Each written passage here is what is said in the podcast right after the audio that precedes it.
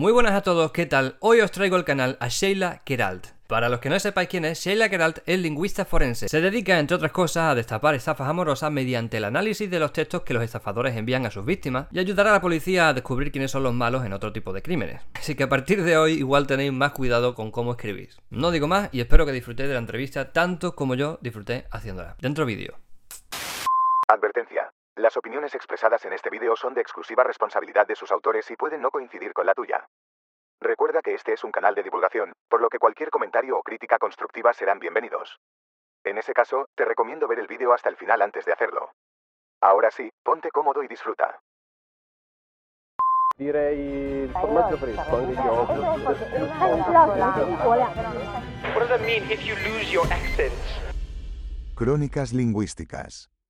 Bienvenidos a otro, a otro podcast, otro eh, programa, vídeo sobre lingüística y hoy tenemos aquí a Sheila Keralt. Ella es lingüista forense, eh, especializada además en estafas amorosas y ha escrito varios libros como por ejemplo Atrapados por la lengua, 50 casos resueltos por la lingüística forense o Estafas amorosas también, ¿no? Entre otros que también tengo por ahí, pero creo que son los dos más recientes, ¿no? Son los dos más divulgativos. Ajá. Entonces, la primera pregunta que tengo, y, y eso que yo como lingüista también me gustaría que me resolvieras esta pregunta, creo que es la más importante de todas y principal, ¿qué es una lingüística forense? ¿O una lingüística? Pues la, li- sí, la lingüística forense es una ciencia em, que trata de resolver crímenes a partir del análisis lingüístico, es decir, a partir de cómo eh, utilizamos el lenguaje, podemos reconocer ciertas pistas que nos pueden ah, hablar sobre la autoría, si hay plagio, si hay ambigüedad, y esto nos permite pues, ayudar en las investigaciones. Tú te has especializado en, en estafas amorosas, ¿verdad? Una de mis especializaciones es estafas amorosas. Em, yo tengo otras, ¿eh? Ah, vale, vale. A mí, por ejemplo, lo que más me gusta son los anónimos. Eh, una de, de mis ramas son los anónimos y a las estafas amorosas justamente en un caso de, de anónimos. Llegué a estafas amorosas en un caso en el que se me estaba preguntando sobre si distintas cuentas eh, de internet eh, pertenecían a la misma persona y obviamente eran cuentas que estaban estafando ¿no? a, a distintas víctimas. Eh, y a partir de aquí pues se, se pudo determinar que era muy probable que fuera el mismo autor, ¿no? que utilizaba pues, diferentes cuentas, diferentes perfiles para estafar. Y justamente cuando estaba analizando esa autoría, me di cuenta que era extraño la manera que tenía de utilizar las palabras para seducir ¿no? y engañar a esas víctimas. Cómo utilizaba los actos de habla, ciertas palabras, los diminutivos incluso, con un cierto efecto, ¿no? vamos a decirlo así. Eh, bueno, esto llamó mucho la atención, pero bueno, se quedó allí, eh, con esta vida ajetreada, ¿no? Hasta que llegó otro caso de otro estafador del amor y observé esos mismos patrones. O sea, que se utilizaban el discurso, las estrategias discursivas de la misma forma. Dije, a ver, es que hay un manual de cómo estafar a través del lenguaje. Porque claro, hay manuales de todo, ¿no?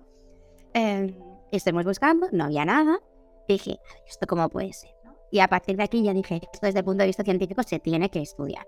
En ese momento había muy poquito, aunque, curiosamente, había otra investigadora en, en Reino Unido que también estaba eh, estudiando esto. Em, Carter.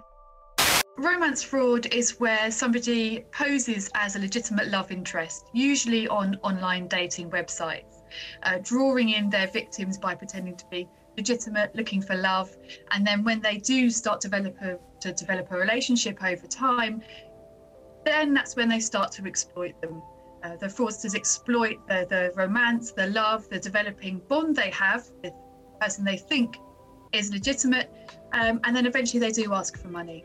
Y justamente, eh, bueno, las dos, ¿no? Cada uno por separado, sin saber, estábamos investigando estas estrategias discursivas de- del amor.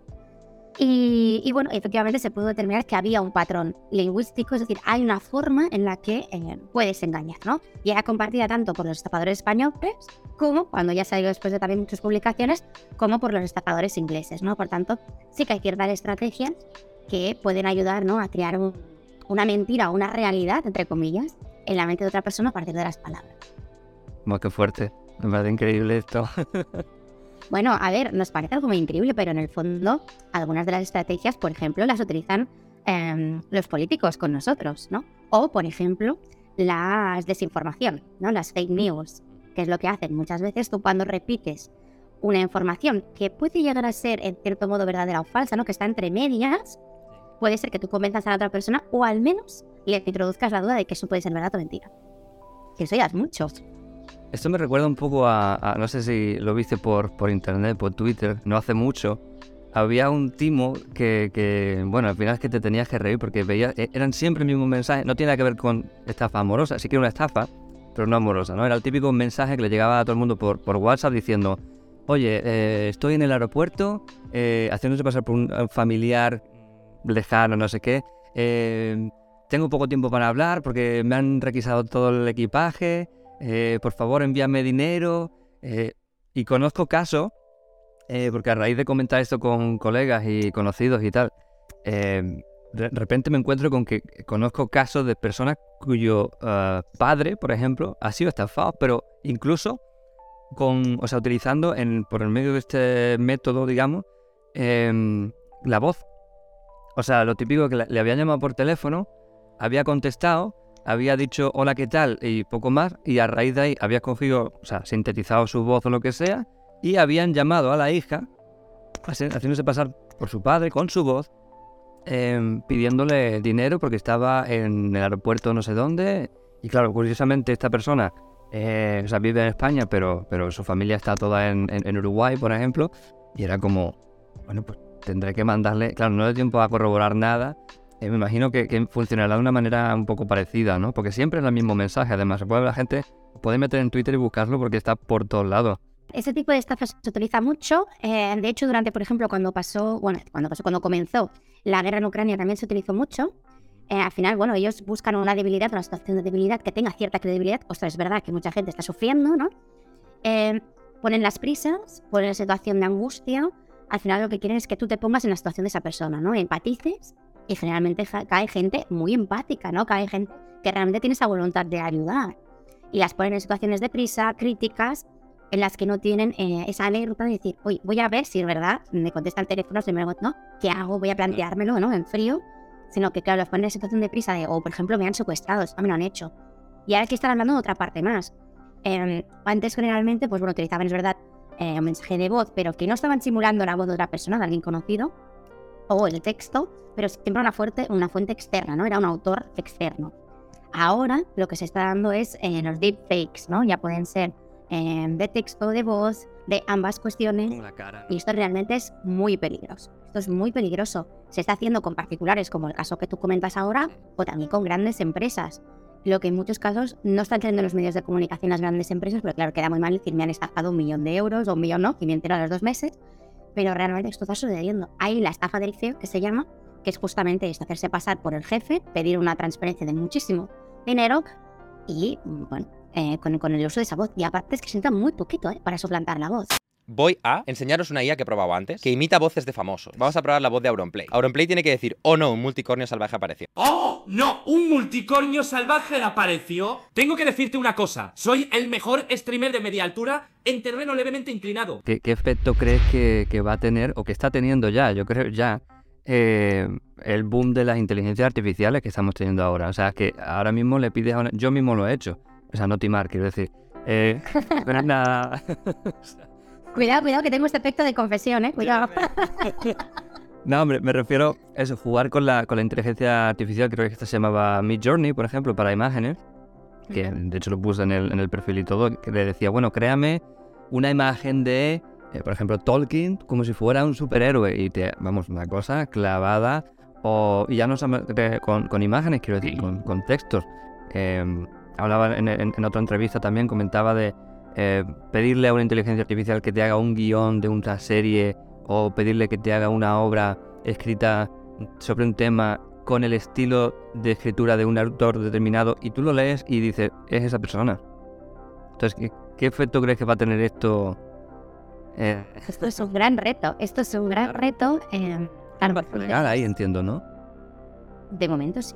A ver, es verdad que es un fraude. También tenemos que entender cada una de las estaciones como una estación única. Pero realmente es tanto a nivel legal como a nivel probatorio, ¿no? Que sería más eh, mi ámbito. Es decir, ¿cómo vamos a demostrar que esto realmente está hecho por una inteligencia artificial? Eh, ahora, por ejemplo, las últimas semanas se ha hablado mucho del chat GP3, ¿no?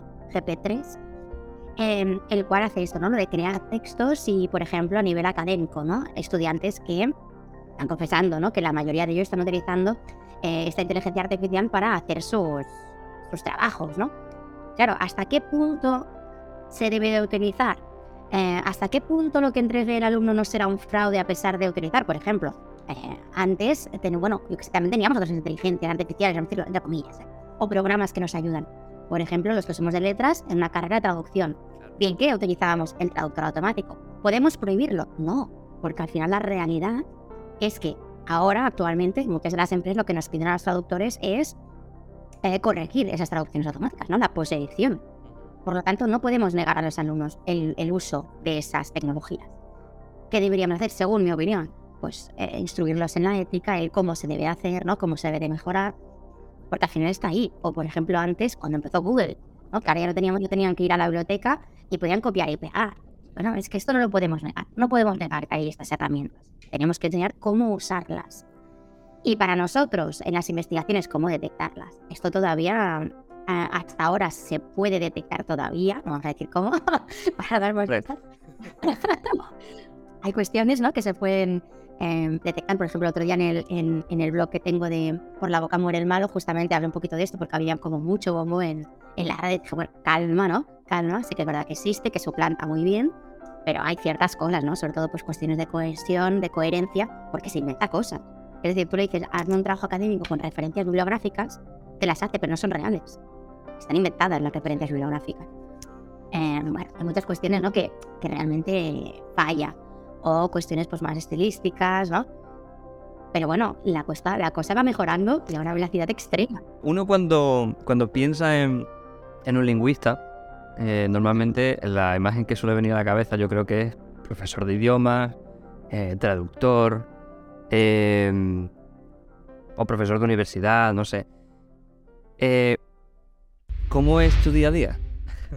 Como lingüista. Día a día, Es muy entretenido. Claro, porque uno cuando piensa en forense lo que se imagina es, yo creo a grandes rasgos, eh, voy a ver un cadáver, eh, ese tipo de cosas, ¿no? Pero en tu caso, claro, la mezcla de las dos cosas, ¿cómo, cómo funciona eso?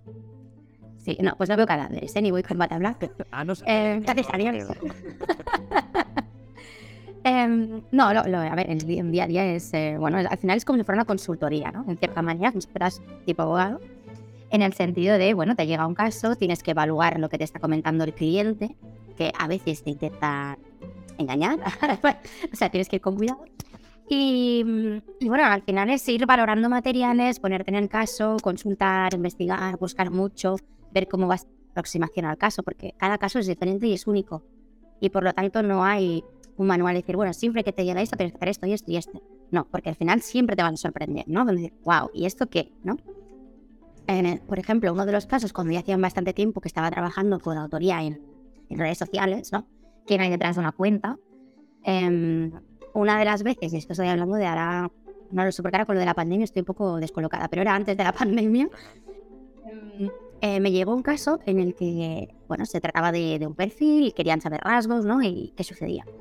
Em, bueno, en este caso, la verdad es que me llamó mucho la atención porque había cosas que decía, pero es que no puede ser, o sea, ¿qué está pasando, no? ¿Por qué escribe así esta persona, no? No entendía muy bien el razonamiento, ¿no? Que podía haber detrás de, de esas, eh, bueno, colocaciones, estrategias, Em, hasta que al final, eh, después de mucho pensar y muchos cafés, pero mucho café, eh, la de, ¿realmente es una persona? Claro, en ese momento lo de los bots aún no era como, no se hablaba de los bots, ¿no? Y lo que era era un bot. Y por eso tenía esos patrones tan extraños. Ahora después también la cosa ha mejorado, ¿no? Con los de cómo, cómo, cómo se expresan también. Pero claro, al final, claro, si no me lo planteaba. Ahora lo primero que me planteo es, ¿es humano? Después de ahí seguimos haciendo preguntas, ¿no? Pero era una pregunta que no te planteabas. Sí, porque al principio yo recuerdo haber visto algún mensaje también eh, de estos generados por bots y lo primero que, que piensa uno, ahora ya no, Ujú. por el boom de las inteligencias artificiales, ¿no? Pero hace un par de años, tres, lo primero que yo pensaba, por ejemplo, era, bueno, esto parece que lo ha escrito eh, una persona mm, de Rusia, por ejemplo, cuya lengua es muy diferente, comete X errores y, y- y le cuesta, ¿no? Eh, Pero ahora, claro, dices, Claro. es que puede ser una máquina perfectamente. Totalmente, totalmente. Y claro, eh, esto al final era un reto, ¿no? Al principio, el planteártelo, a veces es eso, planteate lo más imposible y a lo mejor es, ¿no?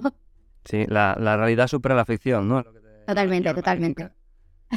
Totalmente. Nunca, si tenemos películas en las que lo único real es, iba a decir la cara del actor, pero es que ya ni eso en muchas ocasiones. Ya ni eso. Ni el fondo, ni el, ni el traje. Cuando tenemos una estafa amorosa, en este caso, ¿no? Em, ¿Qué indicios hay para que podamos identificarlas a tiempo? O sea, ¿se, se, se- se puede, hay algo que delate eh, la estafa o un crimen a, la hora, o sea, la forma de, hablar de la persona o la manera de escribir? Bueno, depende, depende de cada crimen. Por ejemplo, en el tema de las estafas, sobre todo es eh, las estrategias que se utilizan, ¿no? Por ejemplo, en las prisas que decíamos antes, la urgencia, el no poder, no, el no darte tiempo a eh, tener un feedback de otra persona, ¿no? Que te, que te alerte, por ejemplo. También dependerá del tipo de estafa. Por ejemplo, las estafas amorosas de las que hablo en el libro, por ejemplo, comparten muchas estrategias lingüísticas propias de la violencia de género. Es decir, cómo eh, te van aislando, te van coercionando, en el sentido de que no únicamente es te llega un mensaje y ese mensaje es la estafa, ¿no? sino que ellos trabajan una relación, ¿de acuerdo? Durante mucho tiempo, pueden ser meses, incluso años, y a partir de allí ellos te van eh, anulando, ¿no? Igual que hace el maltratador, y te van extrayendo el dinero, ¿no? A poco a poco, hasta que después ya llega la estafa mayor, en la que estamos hablando de cantidades muy elevadas de dinero, ¿de acuerdo? Después, además, también hay un bloqueo de la víctima, eh, ejercido pues, por ese maltratador, en el cual le dificulta, ¿no? Después la denuncia, la recuperación, etcétera, ¿no? Por lo tanto, hay muchas, eh, muchas cuestiones muy relacionadas con la violencia de género. Pero, por ejemplo, estamos hablando del caso de Anonymous o del caso de plagio. En el caso de Anonymous, lo que vamos a ver van a ser esas palabras que se utilizan, por ejemplo, para determinar el origen geográfico de esa persona. ¿no? Por ejemplo, pues una palabra ¿no? que se utiliza en cierta zona. Esto, por ejemplo, lo podemos saber a través de los atlas lingüísticos. Me echaron droga en el colacao. Y ahora te dan un, un cacho de papel plastificado lleno de pringue despegado por las esquinillas. Cambia el papel, mi arma, déjate de miseria. Tenemos mucha rasmia, que es genio, ¿sabes? Igual para expresarte, igual parece que te estás comiendo al mundo y eres una mantequilla. O, por ejemplo, emoticonos. ¿Cómo utilizan los emoticonos? ¿no? Los emoticonos pueden ser edadlectales, por ejemplo, dependientes de la edad de cada una de, de las personas. Por tanto, tenemos distintas pistas. En el caso del plagio, pues también tenemos que ver si es un plagio verbatim, es decir, palabra por palabra. Se utilizan estrategias de parafraseo. Si son estrategias de parafraseo realizadas por un humano o por una máquina. Porque sabéis que se puede hacer la antigua usanza en el que la persona pues aún tiene un poquito de trabajo reformulando, pero es que hay programas también que nos reformulan. Por lo tanto, tenemos que ir investigando. O sea que la forma de escribir, hay algo también a veces que depende cómo lo hagas, te puede delatar también, ¿no? Por supuesto, ya sea por los emoticonos, por las palabras, por cómo ordenas esas frases, por cómo organizas el texto, por cómo pones el énfasis si lo pones. Por ejemplo, una de las cuestiones de los estafadores amorosos, que son tan románticos y tan efusivos expresando su amor, ¿no? Eh, es extraño de que normalmente utilizan muy poco el énfasis, muy poco. Seguramente está relacionado con esa personalidad psicopática, ¿no? En la que, bueno, ellos realmente las emociones pues no las tienen a flor de piel ni pueden llegar a empatizar, seguro. Una cosa que me ha llamado mucho la atención. Has dicho antes que hay casos incluso en los que el, el estafador se toma su tiempo, es decir, puede tirarse años para estafar a esa persona, ¿no? Para crear un vínculo, para que, o sea, hay gente tan, no sé, tan, tan, tan calculadora, tan... Bueno, se dedican a pues, también. estafadores. claro, pero piensa que son estafadores profesionales, viven de eso. No han trabajado nada más ni trabajan en nada más. Por lo tanto, ellos viven de la estafa. Ellos normalmente tienen varias víctimas de forma simultánea. eh, tienen muy buena memoria, eso sí. Y entonces ellos van estafando, ¿no? Pues a las distintas eh, personas. Madre mía. Bueno, ahora que decía lo de los emoticonos también, yo cuando escribí, tú cuando, cuando lees, tú vas analizando todo lo que te escriben. No, no, no, no, no. A mí si no me pagan no analizo, ¿eh? No, no. Yo recuerdo que puse algún emoticono, que nada, la típica sonrisita tal que puse Sí, un sí. y luego digo yo, a ver si, ¿Qué habrá dicho de mí? claro, digo, a ver qué va a pensar de mí, a ver si esto quiere decir algo. No, no, no, no. Si no, si no pagan, no, no analizo, no. Solo Ah, bueno, está bien también, está bien. No, hombre, si no es que nos volveríamos locos. A ver, pensando que al final Claro. el lenguaje está en todos lados, ¿no? Todo es. eh, Pero pensaba, digo, igual que, por ejemplo, cuando yo estoy hablando con alguien, pues inconscientemente, cuando me hablan, pues sin querer, eso que te das cuenta de lo que dices tú, ¿no? Mm, Características eh, geo- eh, geográficas, ¿no? Eh, has cometido este error, yo sé que tú eres de aquí, yo sé que... Cosas que haces muy conscientemente, ¿no? Sí, hombre, sí que hay una parte inconsciente, ¿no? Eso, es- eso es verdad. Y es verdad que alguna vez me he tenido que levantar y decir, oye, perdona, tengo una duda, ¿no? Y no voy a poder dormir esta noche. Pero forma muy puntual. Y es verdad que con, bueno, al final cuanto más tiempo pasa, pues más eh, normalizado lo tienes, ¿no? Pero, pero sí, es verdad. ¿Qué casos se han resuelto gracias a la lingüística forense? Yo sé que mencionas en, en uno de tus libros creo que va sobre 50 casos, ¿no? De, Ujú. que se han resuelto gracias a la lingüística forense. No te pido que me lo nombres todo, pero ¿qué tal si nos cuentas alguno así curioso que gracias a... Luego te voy a preguntar, de hecho, sobre uno muy famoso, internacional. Ah, vale, entonces ya no me adelanto. Ah, hemos Iba a empezar por ese. sí, hombre, claro, porque al final, eh, sobre todo si salen a las grandes plataformas audiovisuales, ¿no? Ya. Pues tienen Bueno, ese... Vamos a empezar por ese entonces. Venga, va. O sea, ¿cómo, ¿cómo crees tú que afectó el caso de una bomber? Estaban pensando en ese, ¿no? Sí, no. Si no, di que sí, así quedamos los dos bien. ¿Cómo crees que, que afectó el caso de una bomber? Que para los que no lo sepan, tenéis la, la- la serie, en- creo que en Netflix, si no me... Ya no la han quitado. Ah, la han quitado. Sí, es una de esas, de esas series que han quitado. Bueno, pues si no, seguramente que esté en otra plataforma y si no la buscáis porque es un serio, un serie documental que fue un caso, pues, creo que de los primeros casos de lingüística forense. Un trozo de papel puede cruzar un continente como quien se pasa notitas en clase. Si te llega un paquete a tu nombre, estoy convencido de que no harás otra cosa que obedecer. Vamos a cazar al terrorista en serie más letal de la historia, el Una Bomber. ¿Cómo crees que, que afectó esto a, al mundo, a la lingüística, al mundo de la lingüística?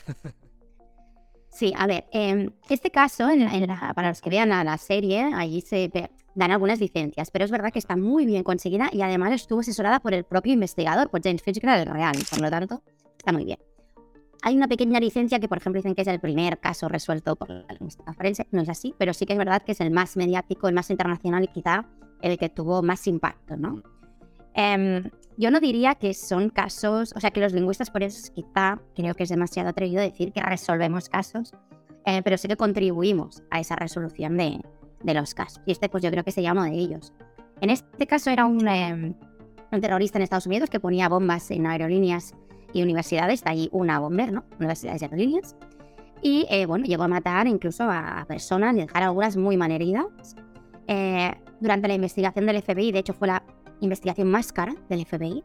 No había manera de cogerlo. Eh, habían perfiladores criminales que desde el punto de vista psicológico y criminológico pues intentaban ¿no? crear un perfil de quién podría estar detrás de esas misivas, ¿no?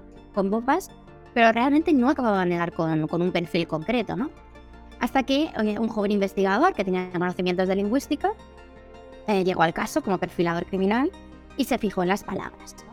Eh, y en este caso, la verdad es que tuvo muchísima suerte porque el, el terrorista dijo, envió un manifiesto, un documento muy largo, que normalmente en los forenses trabajamos con cositas muy breves. Y este era un libro, casi no vamos a poder decir. Y por lo tanto era un regalo. Y dijo que si lo publicaban eh, no atentaría más, porque él ya estaría satisfecho. Era una cuestión más ideológica. Y bueno, a partir de ahí él vio que habían cosas muy curiosas, ¿no? Sobre todo en este caso, lo que llamaba más la atención era la organización o, la, o cómo se ordenaban las palabras en el- las frases hechas. ¿De acuerdo? Esta persona modificaba las frases hechas, las alteraba. Claro, a partir de ahí él saca un perfil, pues por ejemplo por los errores de ortografía, por cómo hacía referencias dentro del mismo texto. Y no quiero hacer destripe, pero eh, diré, pues por ejemplo, sacó eh, datos sobre el perfil geográfico, el nivel de estudios, eh, incluso la profesión, ¿no? Por ciertas palabras, porque cada uno de nosotros, dependiendo de con lo que trabajamos, ¿no? Tenemos ciertas palabras que las dominamos y no nos damos cuenta. Is it corrections or errata? It's uh, corrections. Why? Come look at the format. It's weird. Mm, to you, it's weird. To me, these numbered paragraphs, the numbered endnotes, and the corrections page, I mean, this is a dissertation. This is standard formatting for a PhD. I asked everyone about the formatting. Well, that's the thing. Modern dissertations look totally different now. The word processor changed everything. This is in the style of an older graduate thesis paper. I noticed these kind of things. And this style of endnotes was only used before 1972-ish when they changed to footnotes. The corrections page. It was called errata before 1967. Only PhD candidates use this style, so if he's still using this format 20 years later, He must have written a dissertation. He must have written a dissertation between 67 and 72. Very nice. comparative linguistics. Not as useless as a Unabomber thinks. Aparte, que era una persona muy inteligente y creo que era, ahora no recuerdo porque hace muchísimo tiempo que la vi, pero eh, eh, esta persona, o sea, el terrorista era, eh, era filólogo, puede ser, o era... No, tenía un doctorado relacionado con la con ciencias. Ciencias eh, de la ingeniería o alguna cuestión O así. sea, era un tío con un doctorado, quiero decir, que no era... Sí, sí, sí, sí. No, no. Eh, bueno, pasa que tenía unas ciertas convicciones, ¿no? Y Las expresó, pues, no de la forma más adecuada, vamos a decirlo así. Bueno, a partir de, de este texto, pues hizo ese perfil, pero claro, ¿cuánta gente en Estados Unidos no tiene un perfil similar?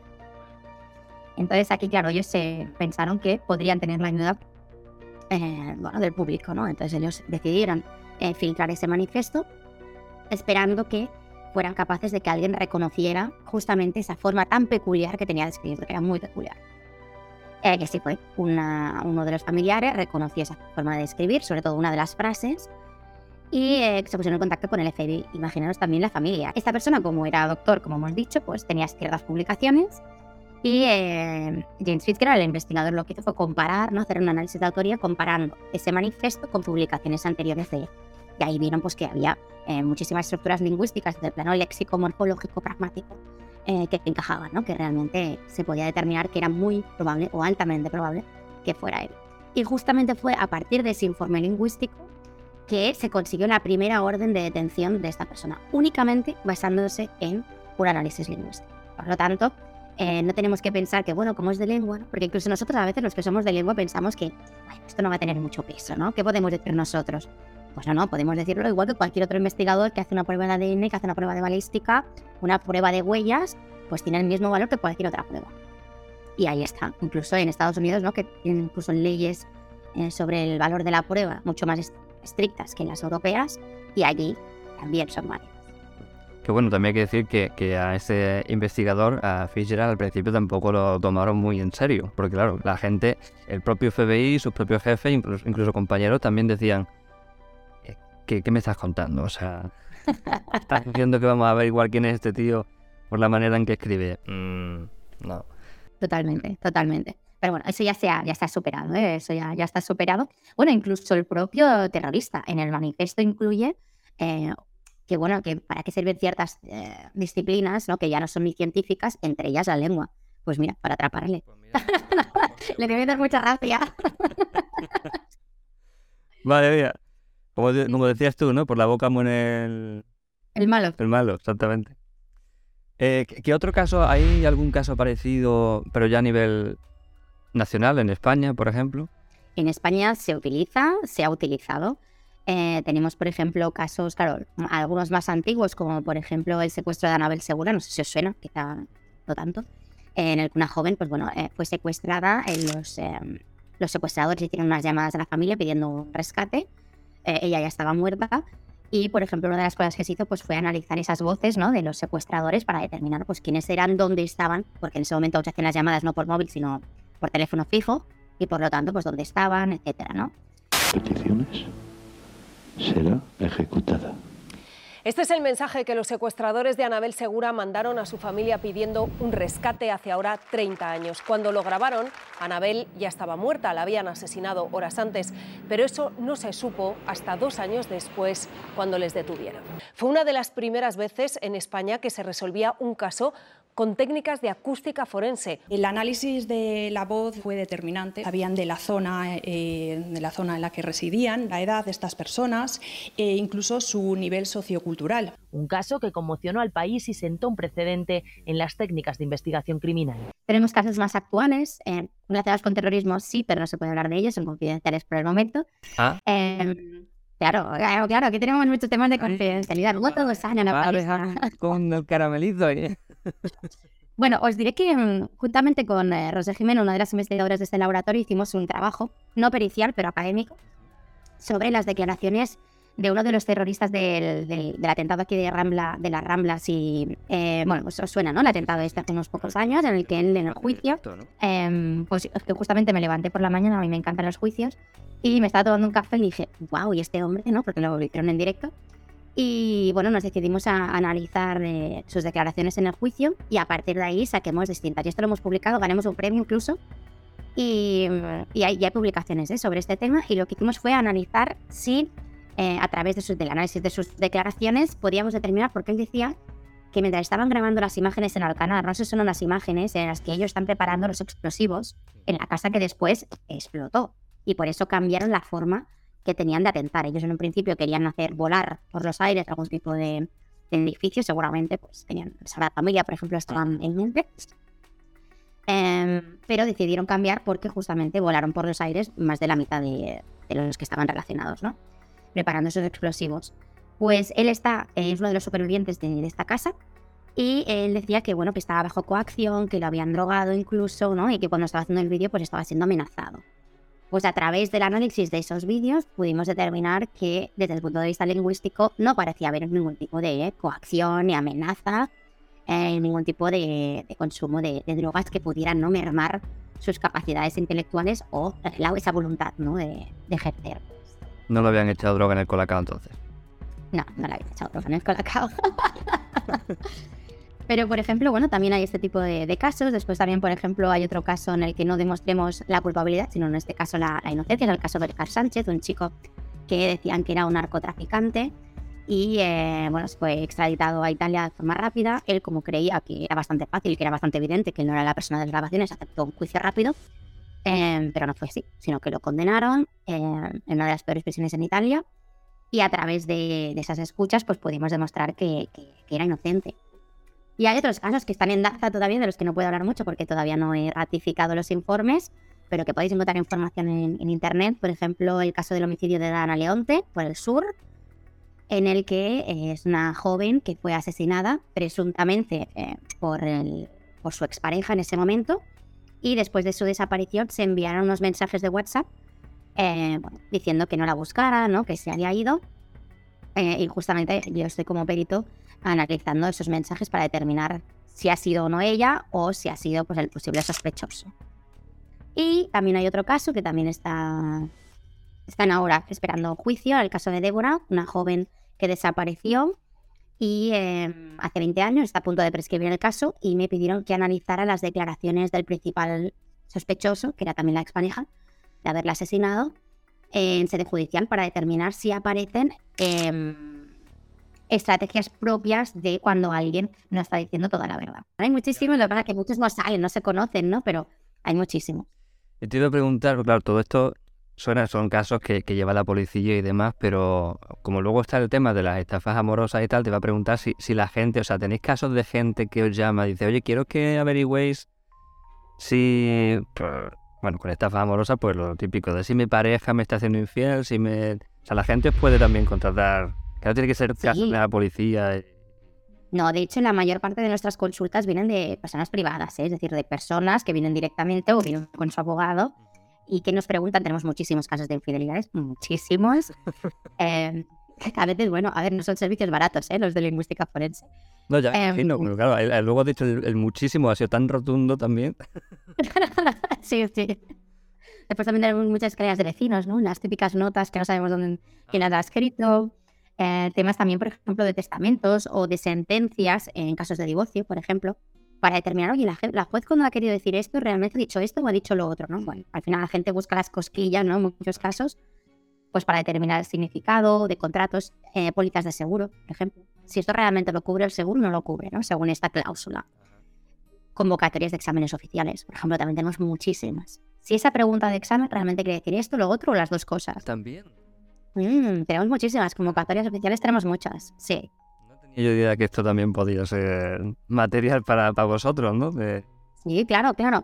Después también tenemos algo muy curioso que es eh, si, por ejemplo, en un examen de lengua, realmente el nivel que se está exigiendo en ese examen es el que se está pidiendo en la convocatoria, que no es más elevado. Por ejemplo, que no haya ciertas preguntas que tengan un nivel superior al, al de ese examen y por lo tanto debería de ser invalidada esa pregunta o incluso el examen. Bueno, luego ya también que, que le compense, porque claro, esto es Claro. No. No es gratis ni el proceso judicial, ni el abogado, ni el procurador y después el perito. Igual por un examen no te compensa. depende de qué Depende. examen, depende de qué Claro, piensa que a veces son convocatorias de, de exámenes oficiales en los que a lo mejor no hay un único cliente, sino que son varios. ¿no? Claro. Los afectados y por tanto se unen y, y, bueno, van todos juntos a, a juicio, ¿no? Antes has dicho que, que, bueno, que todas las personas tenemos una manera de hablar, de escribir, ¿no? Y que por ahí pues nos podemos delatar. Siguiendo con el tema de estafas amorosas y demás. eh, ¿Escribe de forma diferente un hombre y una mujer, por ejemplo? Hmm. Eh, no me voy a meter en cuestiones de género, pero sí que es verdad que hay ciertos patrones, sobre todo a nivel criminológico, que son distintos. Sí que se observan que hay ciertos, por ejemplo, los emoticonos se utilizan de forma distinta. Eh, Según los estudios científicos, obviamente, siempre habrá la excepción, ¿no? Eh, pero sí que se ha demostrado que hay eh, bueno, comportamientos lingüísticos distintos. Desde el punto de vista más forense, ¿no? que a mí lo que me interesa, pues sobre todo tenemos eh, patrones sintácticos, tenemos patrones de los emoticonos, por ejemplo. Em, si yo te dijera, ¿qué quieres, ¿quién quieres que utiliza más los corazones, los hombres o las mujeres? ¿Qué dirías? Claro, a, a priori. claro. A priori diría que las mujeres, ¿no? Pues no. Eh, Ya me imaginaba que, claro, si me haces esa pregunta, igual que iba a ser que no. iba a ser tricky, ¿no? No, Claro, pues, lo que estoy pensando ahora, no, no, yo había pensado en el hombre. Mentís todos con... No, no, no, no, no. Sí, sí, sí, sí. La mayoría eh, piensa eso, pero no, los hombres suelen utilizar más el corazón tal cual, mientras que las mujeres suelen utilizar más los emoticonos con el corazón, pero que tengan también la forma de la cara. Con- son más gestuales. Sí, utilizan más emoticonos que, que se compongan también con algo más gestual. Em, después también, por ejemplo, también tenemos el tema de los contenidos. ¿Qué tipo de contenidos utilizan? Por ejemplo, para amenazar, ¿no? Que es lo que más forense más tenemos nosotros. Las amenazas, pues generalmente los hombres suelen ser amenazas más físicas, no te voy a matar, te- este tipo de cuestiones, mientras que las mujeres suelen ser más veladas o más psicológicas, ¿no? Bueno, pues cuidado porque te voy, ¿no? O no sé qué, te voy a denunciar, o em, ya verás lo que, lo que te va a pasar, o tú sabrás, ¿no? O es otro tipo de, de amenaza. Bueno, hay distintos patrones que no quieren decir que, que tengan que ser siempre así, ¿no? Pero sí que es verdad que nos dan cierta probabilidad. Y algo que es muy interesante en lingüística es que no nos podemos fijar únicamente en una variable. Bueno, pues voy a mirar los emoticonos y a partir de aquí saco una conclusión. Sino que tenemos que tener en cuenta todo y el contexto. que Esto también es muy importante. El contexto en el que se ha producido. ¿Con qué caso te quedarías tú de los que has llevado, de los que has llevado tú? ¿Con qué caso, te- cuál- es el que te ha parecido hasta ahora más, no sé, más de película, más... Bueno, de película tengo uno eh, del cual hablo en el libro de Atrapados, que fue un caso que me llevó bueno, durante mucho tiempo. Estoy hablando de meses, casi años, yo diría. Eh, en caso, la verdad es que eso es de película, es para hacer una película. Porque Igual, trabajaba, partir de aquí- trabajaba, cuando estaba trabajando en la universidad, eh, tuvimos un caso en el que, eh, bueno, nos llegaban distintas cartas de una persona que decía que estaba recibiendo amenazas. Eh, generalmente, pues bueno, esas cartas están escritas por la misma persona a pesar del tiempo. eh, deberían de tener unos patrones comunes, ¿no? Y en este caso no. Habían patrones que se mantenían en todas las cartas, pero habían patrones que no se mantenían en todas las cartas. Y decía, es que es imposible que si me hace esto, me haga lo otro. Entonces, como que no podía. Entonces estuvimos barajando, bueno, a ver si hay dos personas, si hay una. Bueno, no, no acabamos de. Total, que mm, esto duró pues un año y medio, dos años largos. Y ella pues nos iba, nos iba contactando, ¿no? Bueno, me llegó otra carta. Y siempre estábamos así, ¿no? Como diciendo, "No, es que no puede ser, no puede ser. ¿Qué, qué está pasando aquí? Eh, esta persona apareció muerta. Eh, y que, la persona que nos contactaba aparece muerta. Eh, y en este caso fue como, ostras, pues las amenazas se han cumplido, ¿no? Porque eran amenazas de muerte. Eh, bueno, nosotros informamos a los investigadores con los que estamos en contacto, con, la- con los cuerpos policiales. Bueno, el caso fue escalando de mala manera hasta que eh, justamente eh, se acusó a su expareja, pareja dependiendo del momento, eh, de ese asesinato. Él era policía y él siempre dijo que él nada que ver, que era inocente.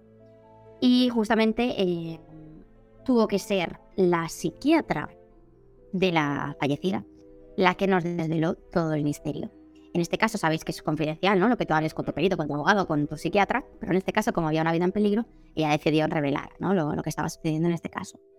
Y justamente era que esta persona, la, fallecida, tenía personalidad múltiple y ella misma era la que se escribía esas cartas eh, para justamente llamar la atención de esa pareja, expareja, que era, que era policía y de hecho estaba, eh, bueno, tenía conocimiento de toda esa investigación. Y al parecer, pues en uno de esos intentos de, de llamar la atención, por decirlo así de alguna manera, aunque suene mal, eh, pues se le fue de las manos, ¿no? Y, y acabó muriendo. Madre mía. Entonces, claro, puede ser que esos cambios lingüísticos ¿no? en las cartas se deba a, a esas múltiples personalidades, puede ser. ¿Lo podemos corroborar? No, porque no hay estudios científicos eh, que, nos, que se hayan, ¿no? Que si alguien aquí se anima, eh, pues que hayan estudiado esto, ¿no? Eh, pero claro, po- podría ser, esa es mi, mi hipótesis, ¿no? Pero no la puedo demostrar porque al final solo tenemos eh, ese material. Pero sería muy interesante si alguien se anima y conoce a, paciente que lo, que lo analice.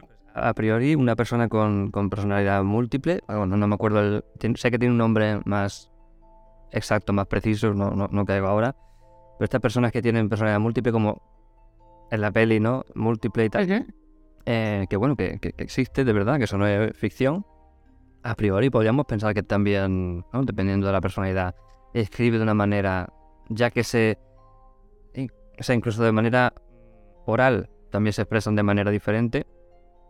Gente, incluso ha llegado a ver gente con diferentes acentos, gente con diferente léxico, etcétera.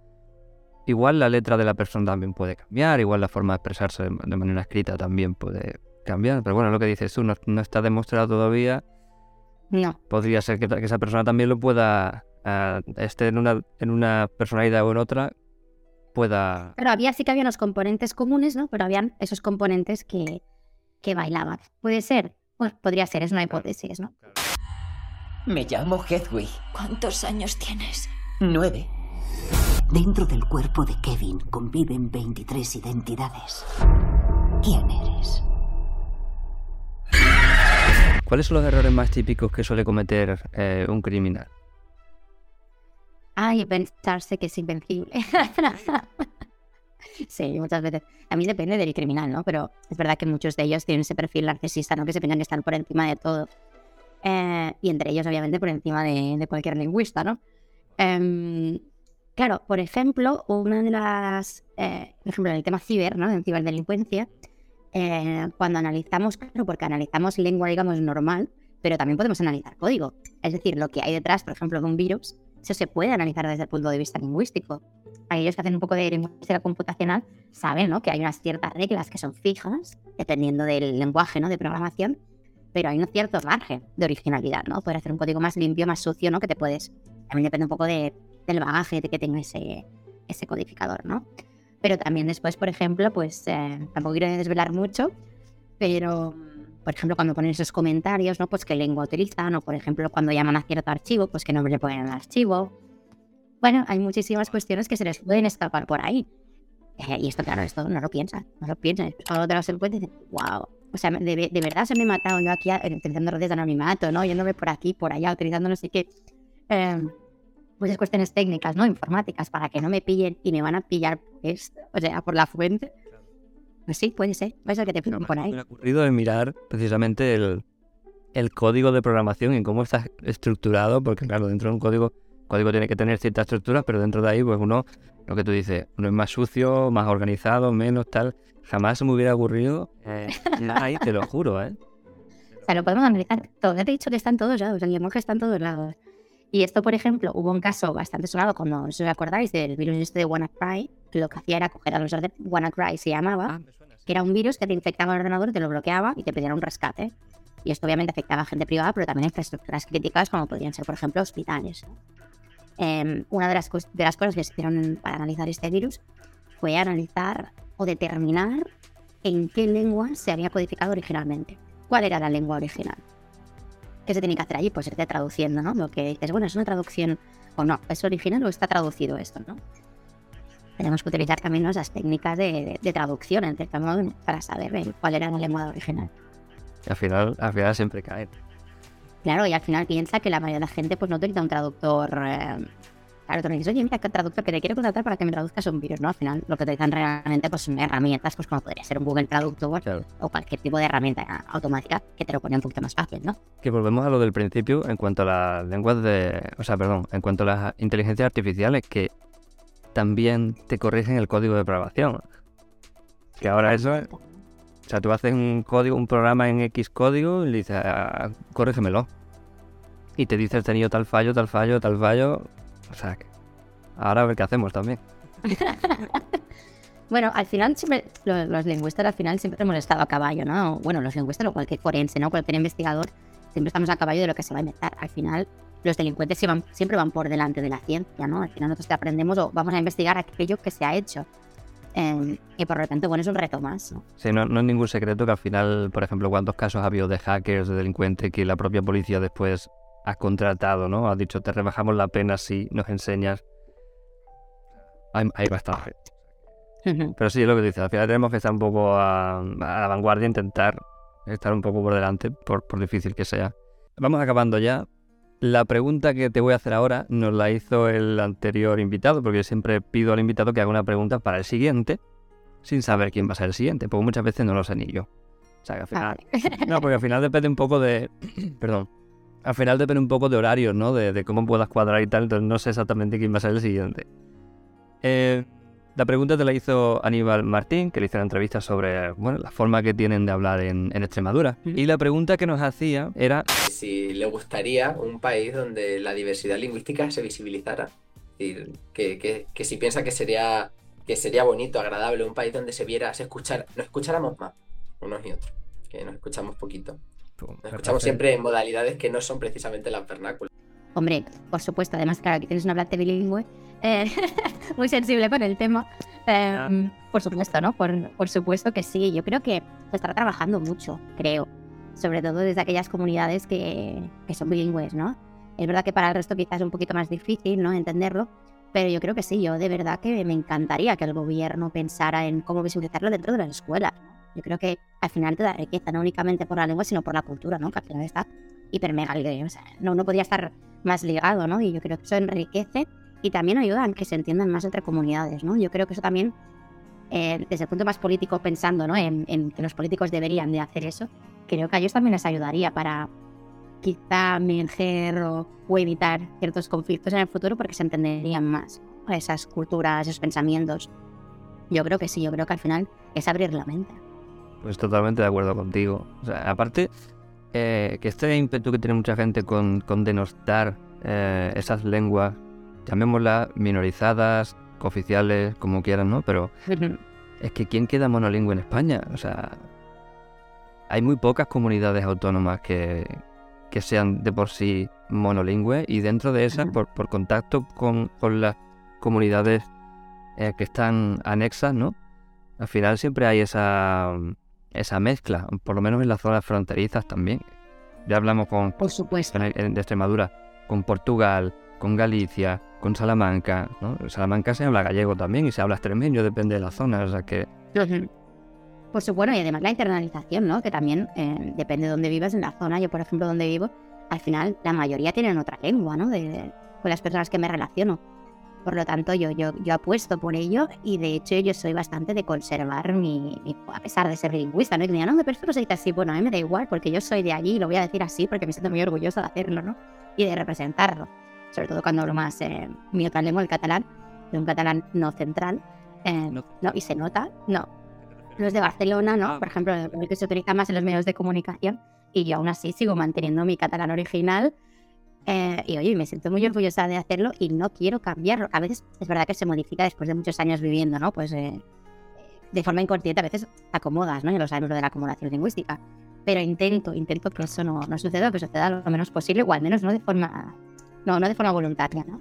Bueno, es este prestigio, ¿no? El prestigio de las lenguas, bueno, todo lo que hay detrás, ¿no? Los estereotipos, bueno, eh, muchas cuestiones unidas que yo creo que eso, por ejemplo, se imitaría. Todas estas cuestiones si se introducieran en la escuela, ¿no? Yo creo que este, esto se, no sé si erradicaría, pero creo que mejoraría muchísimo, porque al final nosotros estamos cansados los lingüistas, ¿no? De repetirlo. Em, pero bueno, al final si lo vemos, si lo mamamos, ¿no? Desde que somos pequeños, yo creo que esto sería, pero al igual que estamos diciendo de las lenguas habladas, también te diría, por ejemplo, de la comunidad sordomuda, ¿no? Pues en hablar, aprender la lengua de signo, ¿no? Yo, por ejemplo, creo que sería muy, muy útil para nuestros críos para sensibilizarlos, ¿no? Yo creo que también esto tendría que ser una, una propuesta. Esto como no depende nunca de nosotros. y nos van a consultar, creo. a mí me hace gracia muchas veces cuando hablan de, bueno, sabes, ¿no? Que cada, todo lo que es fuera de España está bien y es de admirar, pero lo, lo propio, ¿no? Y cuando hablan Mm. eh, el tema lingüístico, ¿no? Dicen, bueno, mira, Suiza, se hablan eh, cuatro y cinco idiomas en ese país. Y era como, pero tú has visto lo que tienes aquí. Es que, ah, ya, claro, gallego, catalán, euskera, valenciano, mallorquí, según lo cuentes. Esas son las cooficiales, pero hay más. O sea, lo que pasa es que están desde el franquismo siendo dilapidadas. O sea, na- no, no se hace nada por ellas, pero, pero bueno, al final, con el tiempo y la divulgación, esperemos que vaya cambiando un poco.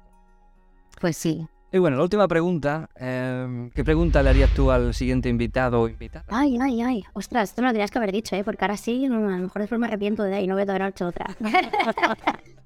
Em, ¿Cuál cree que va a ser su mayor reto en cinco años? Como hemos hablado así de lo de la inteligencia artificial y tal, en su disciplina, ¿cuál cree que va a ser el mayor reto? Por ejemplo, en lingüística forense seguro que va a ser la inteligencia artificial. Em, a ver qué, cuál es el reto en su disciplina. Ostras, pues sí. A ver, a ver.